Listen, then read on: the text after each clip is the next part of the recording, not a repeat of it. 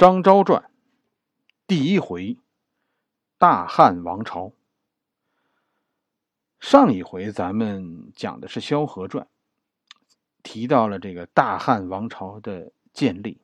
大汉朝是真正的跨世纪王朝，从公元前二百零二年刘邦称帝，到公元二百二十年曹丕篡汉，这中间是四百年。几乎就是关于公元对称，前后各是二百年。刘邦是一个很有能力的人，他对中国的这个封建制度有很大的贡献。我们常说的封建啊，其实有很多的含义，经常啊被混淆。作为一种管理国家的方式呢，封建制始于夏。封建制就是封土建国的意思，就是封王，贵族制，然后让王和贵族帮着天子管理国家。春秋战国就是一直这么走过来的，直到秦始皇。秦始皇废除了贵族制，封建制算是停了那么十几年。项羽灭了秦，又恢复了封建制，是吧？西夏分封，咱们上一回讲过。项羽是重走了贵族制的老路。这里的封建制是指化整为零的管理国家的这么一种方式，但这不是封建制唯一的解释。我们常说的反帝反封建中的封建，就和刚才说的那个封建不同。这是指国家的一种阶级制度，就是有钱人说了算的国家制度。在早期，有钱就是有地，地主阶级那个时候就是国家的主人，这种阶级制度被叫做封建阶级制度。封建制，封建的阶级制度，我们说是怎么样？是始于秦，在汉朝被确立。还有一种关于封建的解释，就是我们常说的封建思想，五四运动反对封建思想。反对的其实是始于宋代的现代儒家思想，所以你看，就就这个封建，就这三个封建就不是一回事。我们说刘邦对封建制度的贡献，主要是说的是第二个封建，就是地主阶级的这个封建。刘邦创建了家天下这种国家管理模式，同姓王，是吧？还搞出一个法律条文。叫什么叫白马盟誓？国家的所有权是刘家的，但地主阶级掌握着国家的经营权。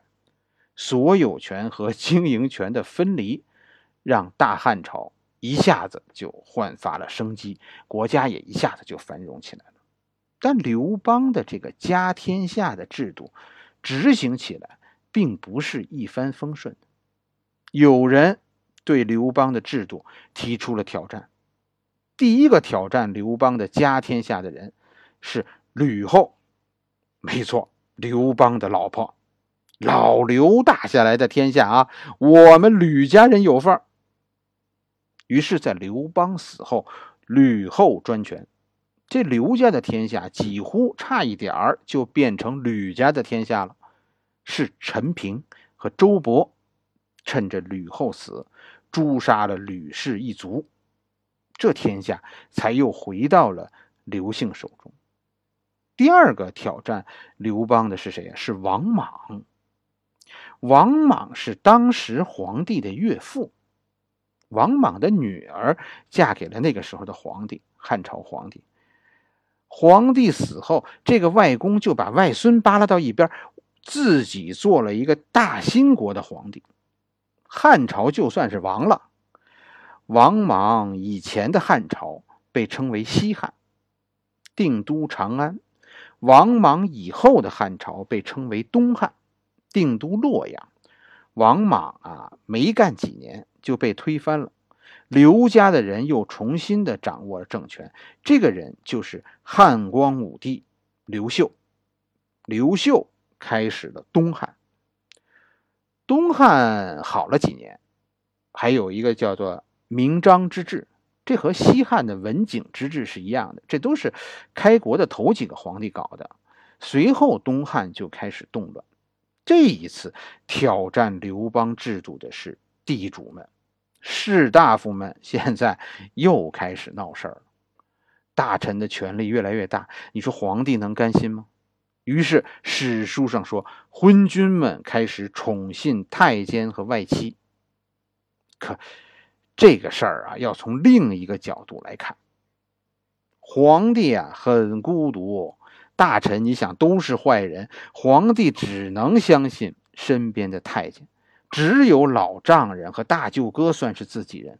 表面上，太监和外戚在迫害忠良，骨子里是皇帝这个国家的所有人和地主这个国家的管理者之间开始不和。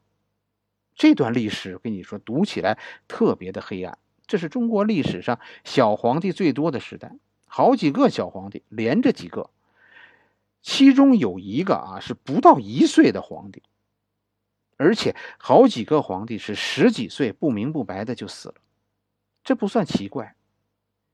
你说是吧？皇帝都不能左右自己的生死，你说当时世道的黑暗。大汉东汉末年，终于爆发了。黄巾军大起义，大汉王朝这就走到了终点。好了，这一回我们就